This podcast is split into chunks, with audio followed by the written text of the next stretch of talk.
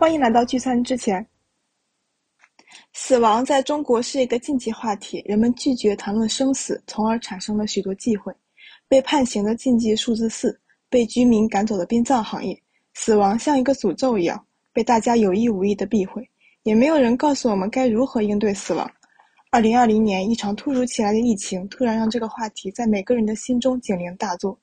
在全球信息化的后疫情时代，社交媒体的报道也进一步的把我们与死亡的距离不断拉近。很多人陷入了迷茫和不安的死亡焦虑中，生死问题被抬到了桌面上来。如何思考和面对死亡，已经不只是一个个体的问题。这一期节目，我们将从三月有了新工作的电视剧出发，讲一讲我们对自己的生前葬礼和死亡派对的畅想；从直面亲故去世的场景与感受出发，聊一聊自己的死亡观；从向死而生的生活意义出发，聊一聊各自的遗愿清单。大家好，我是计划过自杀的小白。大家好。我是没有在葬礼上哭过的木木。大家好，我是死后一定要把骨灰撒进大海的水滴。嗯，大家好，我是已经收到了器官捐献实体卡很久的蟹黄堡。我们最近都在追一部剧叫《三月有了新工作》，不知道大家有没有听说或者去看过？嗯，这个电视剧讲的就是一个小女孩，因为阴差阳错踏进了殡葬行业，成为了一个遗体化妆师。里面的很多关于死亡的角度思考和拍摄手法，都对我来说有一点眼前一新的感觉。就是国内之前好像从来没有这种题材，或者是讲到这种职业的一个这么细致的一个一部电视剧，让让大家更多的了解一下殡葬行业和生死的嗯关系吧。就我第一次知道遗体化妆师，是因为参加我爷爷的葬礼。嗯，在当时在告别仪式上，就我看到我爷爷躺在一圈白花中间，然后被抹的白白的脸和，呃，映着红红的腮红，我就觉得当时觉得莫名的喜庆，就有一种 很不真实的感觉。我我当时我当时看到我爷爷，我当时第一个反应就是，这应该不是我爷爷吧？就我印象中的爷爷应该是黑黑的，应该是消瘦的，但他现在看起来好像比活着的时候还要好看，就整个仪式。上我都一直在偷偷的瞄着我爷爷，就是我很想记住他现在的样子，就还蛮可爱的，就他生前没有没有展示过的一面。你当时不会感觉到有点奇怪或者害怕吗？哇，他画的像个棉花娃娃一样，我说真的，我当时我都看呆了，我一我一我一我一滴泪都掉不下来，因为我觉得。我当时就真的，我整个人都看呆了，就所有人都在陷入悲伤的情绪里面。就，但是我一直在盯着他看。我觉得，突然之间死亡好像对我来说不是一件非常可怕的事情。就我还挺感谢遗体化妆师，我觉得他们工作的存在非常有意义，就让人很体面的离开这个世界。也让活着的人没有那么多的嗯悲伤，我恐惧吧。我也我这是我个人认为的啊，我不知道其他，仅代表我个人 感受。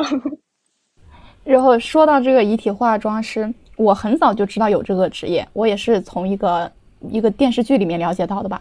然后当时我看到他们里面化的妆也是很夸张，就是很白很白的那个粉底，再加上很红的腮红。然后嘴唇也涂得很红，就是很夸张。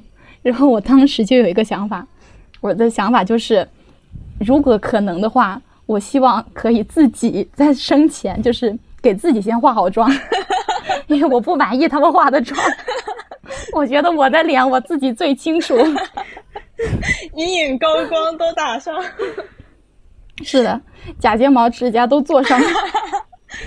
聚光灯，最后敲成灰的时候，是不是也要也要拌一点拌一点什么腮红进去？把高光也拌对，把我的高光腮红往里一拌，立志当最好看的尸体，太好笑了。嗯，我是怎么讲？我我知道遗体化妆师这个行业，应该比比大家会都会稍微晚一点。我是快毕业的时候。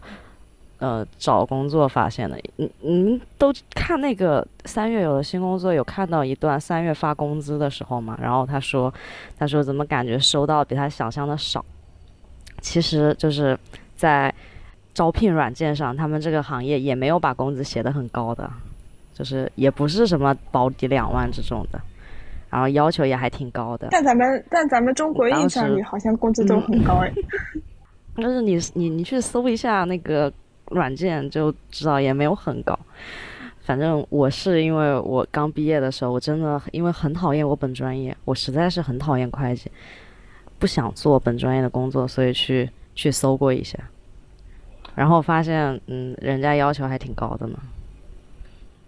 所以我觉得这个行业就是一直被误解吧，就很多那种营销号带节奏啊，各种开玩笑说什么呃去殡仪馆工资很高啦，巴拉巴拉的。但其实我觉得这个行业。嗯，它本身是一个比很严肃的，嗯，就是一个服务业嘛，去开玩笑，对，没错。就前段时间我看到新闻上，就有一个在一个小区楼下开的一个殡仪馆，然后被整个小区的人就是往往他的门口倒垃圾，然后把人家店也砸了，就赶他们走，就好像把这个殡仪馆赶走了之后，人就不会死了一样，就不会死。哎，就 我不知道他们出于什么想法的，就有很理解不了。可能还是对死亡的恐惧吗？对，一种对死亡的恐惧和厌恶吧。我这样说，我想到同类型的题材里面，之前有一个电影叫《人生大事》。哦，对对对，是的，是的。对，它它里面也是嘛，男主角他就一直不想开殡仪馆，因为他他就不想继承他爸爸的殡仪馆，就想把他爸爸的房子先搞到手，然后把它改头换面。而且电影里面他好像是跟那个。呃，婚纱店还是什么，刚好就是一一个办白事，一个办红事，这样挨着的。然后他们那个办红事的婚纱店老板天天过去阴阳怪气人家嘛。你这么说的话，好像三月的妈妈也是开那个对对对那个婚纱店，对对对，他他也是跟殡殡仪馆对着干的，这中间就产生了很多很多误会。这种冲突比较会比较好看嘛？对，没错。而且里面就是，嗯，殡仪馆的工作人员有一条规矩嘛，他们不会和朋友握手，不会去参加朋友的婚礼啊，有一些喜庆的日子，他们都是一个人待着的，就是年夜饭也是自己一个人吃嘛。我觉得这个这个不成文的规定啊，我希望在以后可以对嗯这些工作人员能谅解一点，或者说理解他们一点。我我认为他们的工作是挺有意义的。他们不应该成为孤岛，嗯，他应该更融入社会。没错。嗯，我说这个，我又想到三月里面就是第五集吗？还是第第六集？我记不清了。就是他们不是过年嘛，然后就是年关难过，那个标题叫，呃，演的就是小四川，他过年的时候和他们师傅值班，然后吃饺子，只是一盘饺子一口嘛，也没吃上。总是有电话来，大过年的晚上去给人家收尸，然后不小心那个 给人家遗体 摔了一下，然后就挨了家属的一顿揍。那一集我觉得蛮好，那一集讲了很多很多的人情冷暖。那那集，那集很有意思，那集我很喜欢。其实这个里面的 CP 我也很喜欢。科学家上线，他们俩是二搭。啊第一次是那个风犬少年的风犬少年吗？啊，那里面我觉得更甜，就很所以 两部题材不一样嘛，完全风格不一样。但是这一部的话，你我因为看到他跟他说我是生的守门员，你是死的摆渡人，这一这一句话，我觉得还是挺。那你们有想过自己的葬礼要怎么样举办吗？我是想要提前办的。就是我自己给我自己办，因为我是我觉得，嗯，葬礼的意义就是道个别嘛，就是生者跟死者道别。但是我觉得我们这一生就是一直都在不停的告别，你告别你的朋友、你的家人，然后告别上一个阶段的自己。其实我是不是很在乎我死了之后有没有人能够记住我的，或者说来祭拜我什么的？但是我很希望能够在生前跟我爱的人就是好好道别。不是那种我已经死了，躺在那个棺材里面，一圈白花围着我，然后他们上来一个个看着我哭。是我还呃健康的时候，我打扮的漂漂亮亮的，然后他们也打扮的很好看，到一个我们都喜欢的地方，大家聊聊天，这样好好的道个别。是的，就我我也是这么想的，我想要一个体面的告别仪式。就我我经历过很多生死，就大多数我经历过的都是那种很仓促的，就没有来得及告别的。还有的就是躺在病床上，没有尊严的失去呼吸了，就没有办法说再见。我觉得告别这个东西，最好还是在我们意识清醒的时候，活着的时候做是最好的，就不要给自己留遗憾嘛。对，我是那个怎么说，就是我是首先是因为我很讨厌这种很传统的葬礼仪式，因为我之前有去乡下参加过葬礼，嗯，就就是哭丧是他们的一个必备环节。一定要抱着人家的照片开始嚎啕大哭，还会有一些出殡的乐队和专门哭坟的人，就是他们会有专门的唱词，然后他们唱这个来赚钱，会在场说一些那种就是把你价高的话，让你去为了孝道嘛去付钱。然后我也有看过他们就是活着的人。嗯，一边在这边为了面子付钱，然后回去分分分账的时候，因为分账不均就开始吵架什么的。我我是非常讨厌这种葬礼的仪式的，所以我就会想要给自己弄一个提前的葬礼。我已经把我的那个歌单都已经选好了，歌单都已经选好。感觉这种婚礼和葬礼都是办给别人看的，其他人看。对，没错，对。对，传统葬礼其实办给活人看的，没错。对，是一种给活人的安慰，所以我就觉得说，反正我也是准备要去做大体老师的，所以我就觉得说无所谓了，我就应该给自己搞一个生前的追悼会，我要自己来写我的悼词，把跟我关系好的、不好的全都请过来，就最好能把份子钱收回来。份子钱收回来，用心良苦。而且对我来说，还有一点就是。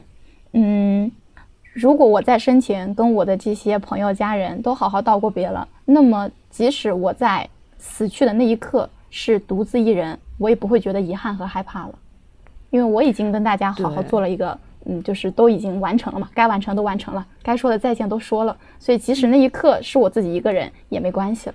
没错，我第一次了解到生前葬礼是小的时候，很小的时候看那个《非诚勿扰二》。就一个孙红雷演的那个一个男主人公，因为确诊了癌症，命不久矣了，就在轮船上开了一个追悼会，然后就他坐在轮椅上跟所有亲朋好友道别，就整个过程也并不悲壮，像是一个黑色喜剧一样。然后仪式告别完，他就很从容的跳进了海里，就以他的方式离开了这个世界。我当时很小嘛，但是我看完之后就要大声震撼的，我觉得。哎，死亡好像也没有大人说的那么可怕，也没有非要那么的撕心裂肺，或者是怎样怎样的。我觉得这样这种离开方式，我觉得蛮酷的。嗯，是的。那木木呢？木木对自己葬礼是什么想法？我之前也是看了一部电影。它里面的老奶奶，她拿了自己最后的嗯养老金和她呃这些年攒的一些钱吧，就是给她的丈夫办完了葬礼留下来的钱，她给自己办了一场生前葬礼死亡派对嘛。她那个真的是派对哦，请了很好的乐队，买了很多鲜花、各种酒水和蛋糕，请了非常多的亲朋好友。而这个片段给我的感觉就是，嗯，人老了也没有那么可怕，人离开了也没有那么可怕，就是在。最后的，但是在你还清醒的时候，你有机会跟你所有的亲朋好友去表达你的情感。我觉得这对于我来说，应该也是一个比较勇敢，也比较需要去嗯付出一点东西的一种方式。我不一定会办啊，我觉得以我的性格，其实不一定会办，因为我也是和谢王宝一样，是签订了那个器官捐赠、遗体捐赠的，所以我我想的就是空空的 走，空空的走。空空的走之前，把份子钱收一收。木木是怎么想到做大体老师的呀？其实我只参加过一次葬礼，是在我大概十三岁左右，我爷爷去世。就对于我来说，他就是在某一天的早晨，骑着他最喜欢的三轮车出门了，然后他再也没有回来。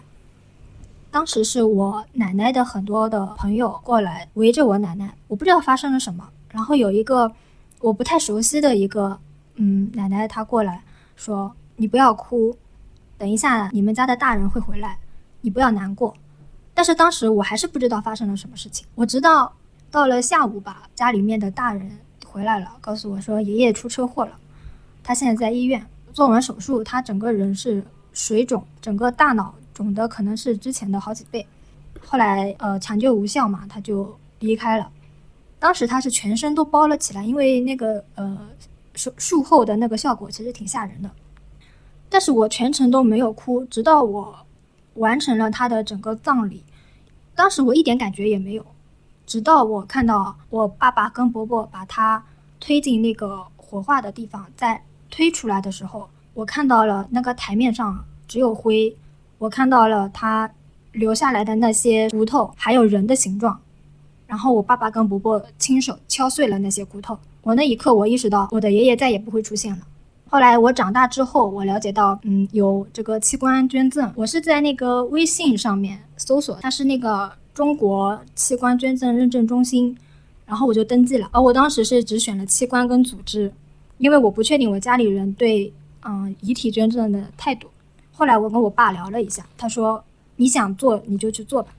后来我又重新认证了那个遗体捐赠，就是我把所有能捐的全部捐了。然后我以后我觉得做大体老师也是一个最好的选择，因为我觉得人烧成灰就什么也留不下了，我还不如去做那么一点点小贡献。对，而且我我之前其实嗯，我家不是很赞同我的这个行为的，我妈就说过，就说你你准备死了以后不留全尸是吗？我说其实吧就。没什么，没什么意义的，因为人总是要被敲碎的，最后还是没有全尸的。没错，对呀，最后还是没有全尸的。而且，而且，我就跟他，我就跟他说，我说你想啊，呃，我不仅不喜欢小孩，而且也不想结婚。就算是有小孩，三代以后，没有人会来祭拜我的。但是如果我去做大体老师的话，每年都会有年轻的学生，医学院的学生给我献而且还可以造福社会。对呀，蛮好的。我觉得是一个挺蛮好的事情。其实现在殡葬行业也有很多很多，就现在已经不只有土葬，或者是把你关到小盒子里面，放到一个小橱窗里面，就还有各种各样什么海葬呀、生态葬、什么草坪葬、水葬，还有什么就。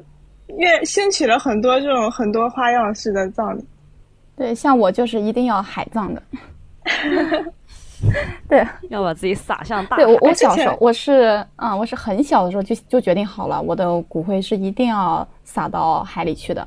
然后我当时呢，就是我当时没有详细了解过海葬嘛，我就想说，等我如果我有钱，我就雇人开直升飞机，把什么七大洲四大洋全撒个遍。如果我没钱，就找人划个小船，到附近什么地方随便哪片海撒一下吧。但是我现在去，我现在去详细了解海葬这个项目之后，我才知道，就是骨灰是有固定的倾倒区域的，不是你想倒哪就倒哪。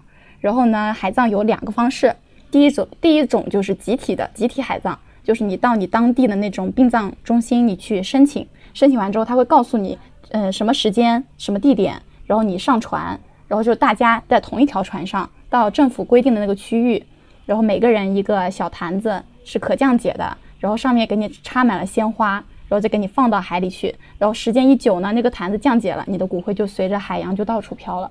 然后你如果你有钱，你就可以选择包那个单船，就是单船包，嗯，单户包船，就这一条船只为你一个人开，然后你。你更有钱一点，你甚甚至可以选择那个青青岛的那个海域。就它是有那种环境优美啊，什么风景秀丽的那种区域可以给你选，就是根据自己选择来。但是如我的话，我我我没我觉得没必要啊，反正那个海水是流动的，你到时候它还是会飘走的，飘到哪儿也不一定。我就选择那个集体包船的那个形式就可以了。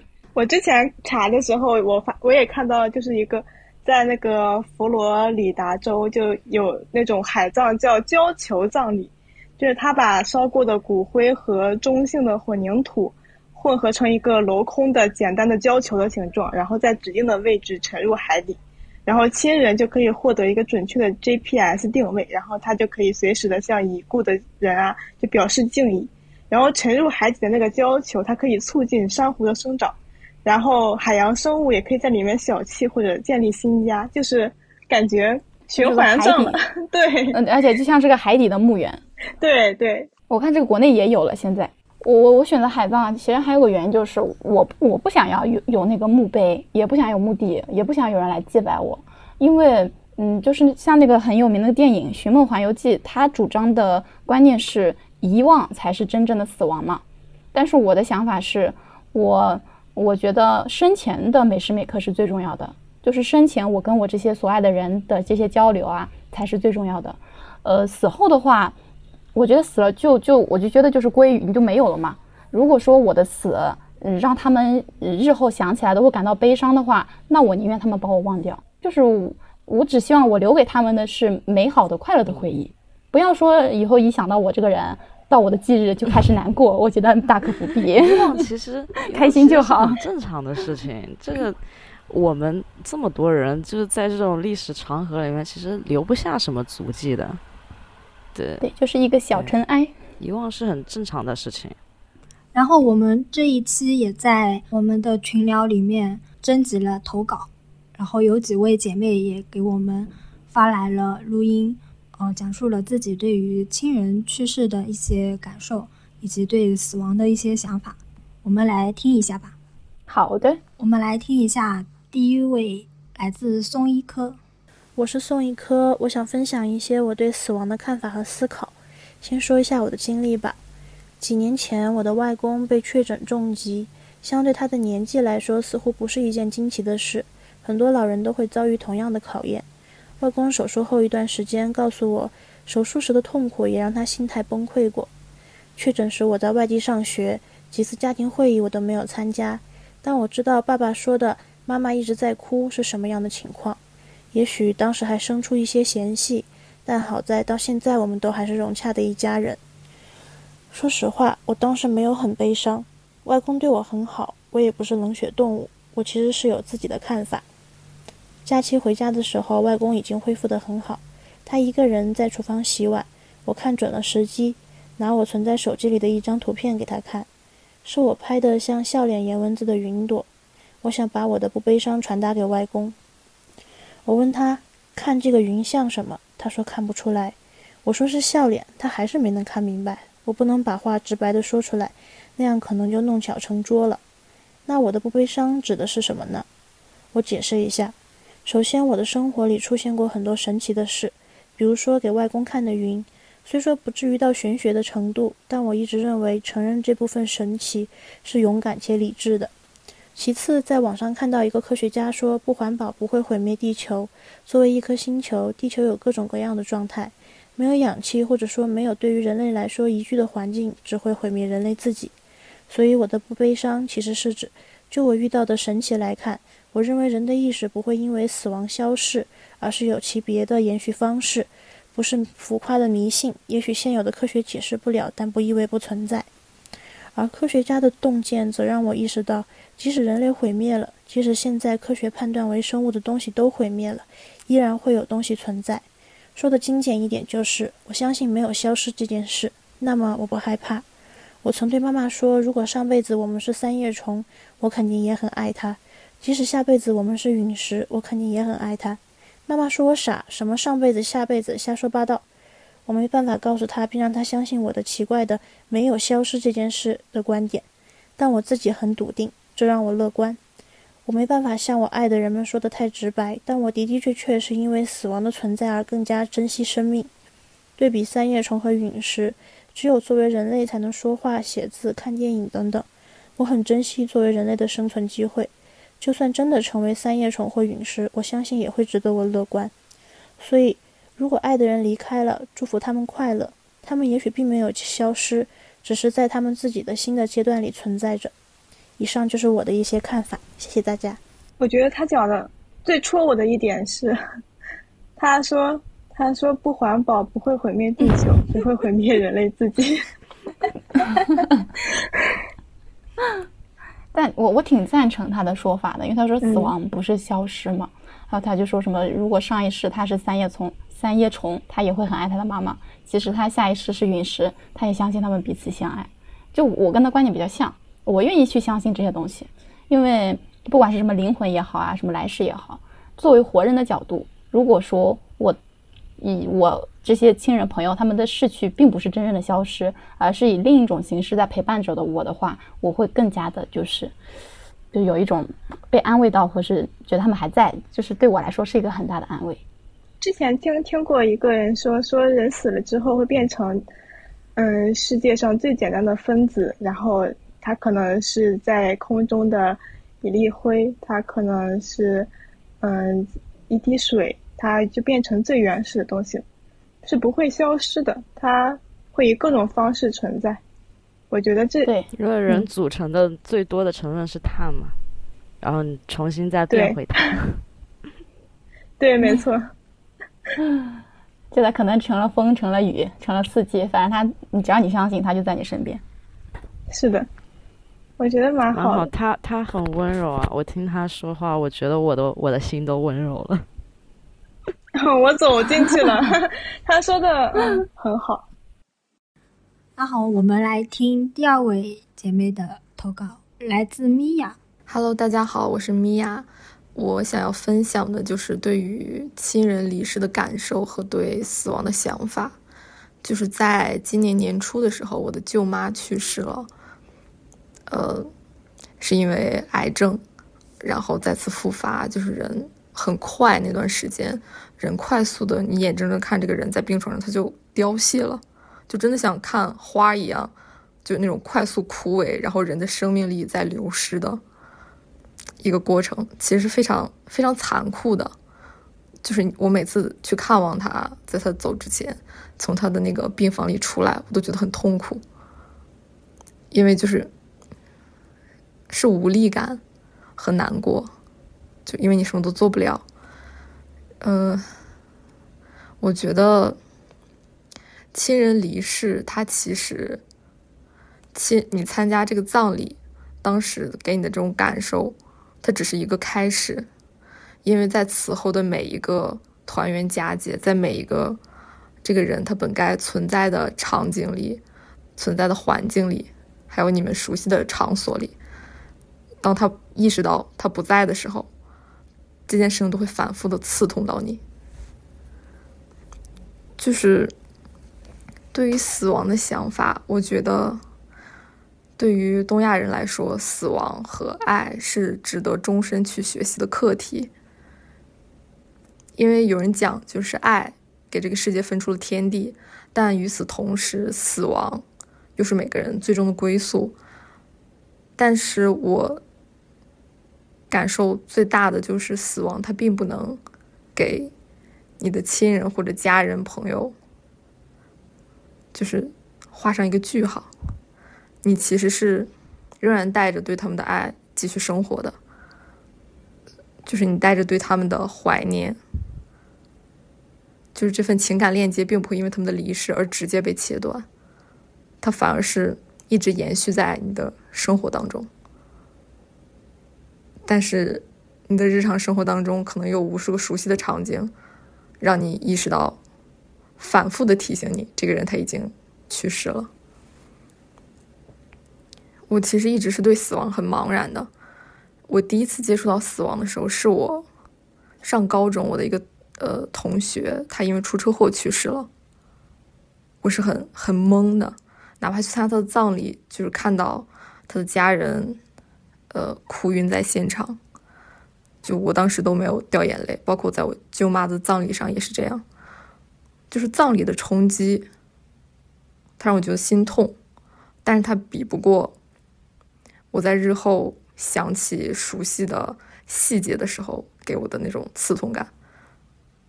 我认为值得一提的就是，当你经历过亲人的离世了之后，你会，我个人来讲，我是忽然觉得，就是爱我爱的人和爱我的人，以及身体健康、生活快乐，这些才是人的一生当中最基础的东西，它是你生活本来该有的底色。就是你任何一切的成就、理想、远大梦想，全都是建立在这个上面的基础上的。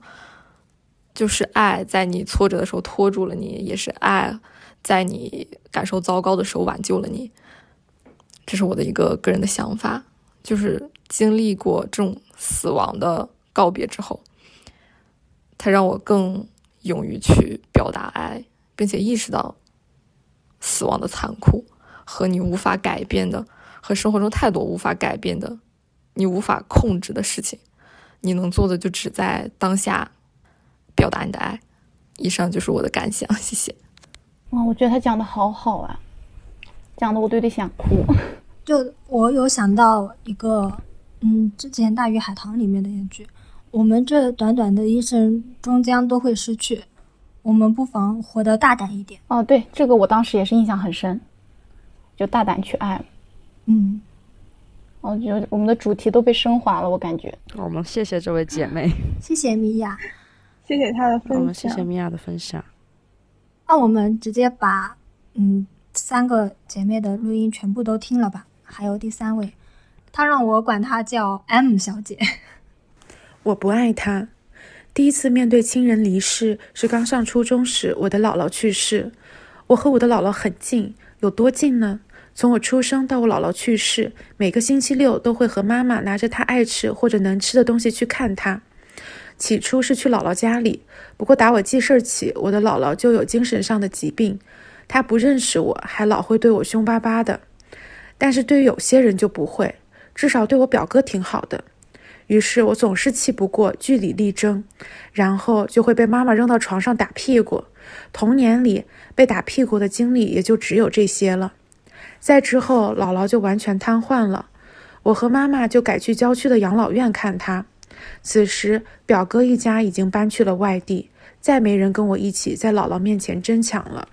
但这时候的姥姥也不认识人了，不会说话，需要靠胃管进食。每个星期六的下午，坐着公交车到第四慈善医院的那一站下车，然后走过一片长长的庄稼地。如果运气好的话，就不会遇到肥料的味道。尽头就是慈善医院，先经过福利院，然后是养老院。我们会在那儿待上几个小时。妈妈会给姥姥包香蕉和软软的面包。这期间，我偶尔会在院子里闲逛，会遇上老人、精神有问题的人、无家可归的小孩儿。哦，对了，后来看《局外人》的时候，关于养老院的画面都是那时候的记忆，所以通常我是找不到任何乐子的。但是我和姥姥不亲，甚至疏远，因为这期间我们自然是没有任何对话的，甚至在我的记忆里都没有那时的我所认为的温馨的画面。我心里面总是想着什么时候能离开，是不是可以走了？我也非常清楚，我不能催妈妈，但是我已经记不得那么多个日子里，我有没有因为小性子之类的说出过催促抱怨的话。结束之后，会再走相同的路回家。那时的我一直认为，姥姥就是我损失半天玩耍时光的罪魁祸首。去世那天的记忆已经模糊了，心情我也不记得了，只是印象里，不管是听到消息的那一刻，去家里祭拜的时候，还是追悼会的那一天，我好像都没有哭。甚至在追悼会上，我是和比较远房的姑姑一起站着的。姥姥病重的最后几天，我不记得我去没去看她，但我脑海中有她躺在那里抢救的画面，有我妈妈嚎啕大哭、着急跺脚的样子。我不知道这是不是后来我为了弥补愧疚给自己添加的记忆。我没有勇气跟妈妈确认此事，忘记了是从哪一刻开始，大概很多年以后了。我开始不停的遗憾、后悔和愧疚有关姥姥的一切。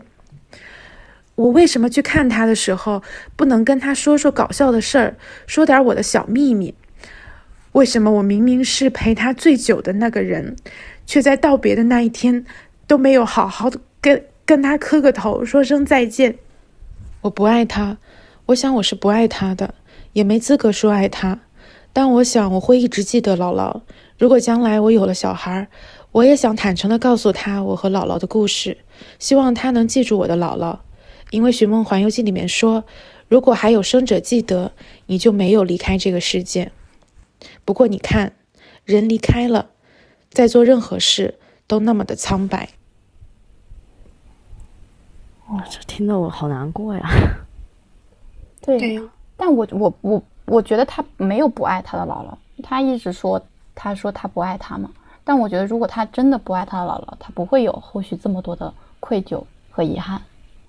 我觉得只是说太遗憾，在他活着的时候没有没能好好表达爱。对，就没有好好的聊聊天或者告个别，对，没有这种感觉是大部分中国人的通病。是就很多人们对亲人离世之后很悲伤的情绪，都是来源于生前的时候的遗憾。对，所以才会有那句什么“子欲养而亲不待”嘛。对，我们要珍惜当下呀。要珍惜当下，你你要好好的去表达，不要去因为过于过分的亲近就随口说出一些呃很刺人的话。这样的话也不会有这样这些烦恼和悲伤。这个这个姐妹，我真的听得好难受啊！这姐妹让我听得好难受。哎，但有的时候遗憾就是不可避免。很多人时候的人人面对死亡的悲伤和不不敢直视，是因为他直视不了以后自己的生活缺少了这个人会怎么办。就像第二位姐妹说的嘛，是这个人离开了当时，你其实不太能够感受到，而是之后有他曾经有他的场合，他不在了，嗯，就是在一点一点在日常人人是在日常人是接受不了这个，我跟我爷爷也是的，他刚去世，我一点感觉也没，我没有什么心情的起伏，而且我直到后面过了好几年，我有一次做梦梦到了他，然后从梦里面醒来，我突然意识到，我对于他死亡的这件事情，我真正的感受到他的离开对我真正产生了影响。在之前，我可能好几年都是麻木的，因为我跟他的呃情感并不是特别的深厚。我觉得这跟情感有关系。如果说以我现在的年纪，我如果遭遇到我奶奶突然离世的话，我会哭得很伤心。我有时候觉得我对我奶奶的情感会比我父母的情感更深。所以，如果说她有一天会离开我的话，对我来说，我更像是失去了一个心灵的慰藉。我以后可能都不太想回老家了，因为那里没有了奶奶。我也有这种感受，我也是跟我奶奶关嗯感情特别深。我奶奶一直，我从小跟我奶奶住一起，我奶爷爷奶奶都跟我们是住一块儿的，所以她我二十三年的人生，我奶奶就是从来没有，就是一直都在我身边。嗯，所以我我现在就是我没有经历过亲人离世，但是通过像身边人的描述啊，像你们的讲述，我在慢慢让自己做好准备，就是比如我会。呃，当他拜托我帮他做什么事情的时候，我会提醒自己，你不要不耐烦，你要好好珍惜。然后像他现在会用微信了，他会给我发语音，他是比我妈妈还要关心我，他隔三差五要问我在干什么的。然后我属于那种我不喜欢别人老在问我，但我会跟自己讲，你不要这么没有耐心，因为我会我的脑内小剧场已经进行到就是有一天他真的不在了，我还要把这些语音翻出来听的，就这些语音是我以后。我觉得人是可以靠回忆活着的，他们不在了，但是我可以靠跟他们的美好回忆继续活下去，所以这些都是我以后拿出来回忆的东西。就虽然我没经历过，但是我我在让自己提前做好准备，还是要活在当下，珍惜当下。现在阶段上的不留遗憾，怎么说之后的话，嗯，他离开了，至至少。至少我们是怀缅和回忆，不是不是后悔和懊恼。还是要珍惜生前的时光。我想要推荐一个短片，它有同名绘本，它翻译成中文叫《当鸭子遇见死神》，但其实它的英文的名字是《鸭子、死神和郁金香》。在那个短片里面，它其实想表达的就是，我们每个人生下来，其实就有一个死神常伴左右。当我们还年轻的时候，死神他慢慢的跟在我们的后面，他们会来打扰我们。当我们逐渐老去、逐渐衰老的时候，死神可能会慢慢的走到我们前面去，他会带领我们如何面对死亡。他在必要的时候会出现，在你即将进入死亡阶段的时候，他会帮助你度过最后的时刻。在这个小短片的最后，啊，当鸭子死亡的时候，死神抱起了这个人这只鸭子，把它放进了他最喜欢的河里。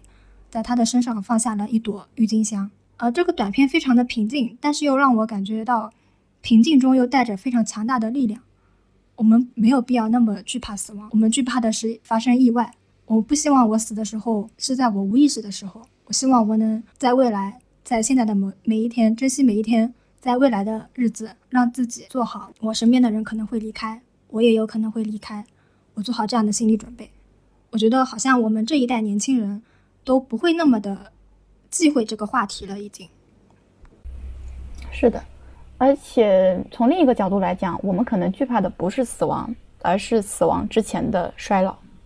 对，就是衰老的那一段时间应该如何度过，是我现在或者说我们这代年轻人比较关注和担心的问题。是，尤其是我又又又不想结婚，又不喜欢小孩儿。呃，因为总是因为虽然说啊，人可以去养老院，但是不可避免的机体上的衰老，生理上的衰老。对吧？功呃，器官功能上的衰退，然后又经常会有人说，嗯，那你老了以后，如果你没有子女，你在养老院会被欺负。虽然虽然呃有有了子女也是进养老院，但是我们总是不可避免的会考虑到一些问题，包括说，如果我需要，是的，我需要我重症的时候，如果我需要人帮我签字的话，怎么办呢？这个我们下一期详细的聊。嗯，非常感谢三位姐妹的投稿，我们的这一期节目就先到这里结束了。然后下一期的话，我们会详细聊一聊关于我们的遗愿清单和我们的全女养老计划。感兴趣的小伙伴不妨订阅我们的小宇宙，还有我们的喜马拉雅、苹果播客、网易云、QQ 音乐、蜻蜓蜻蜓 FM。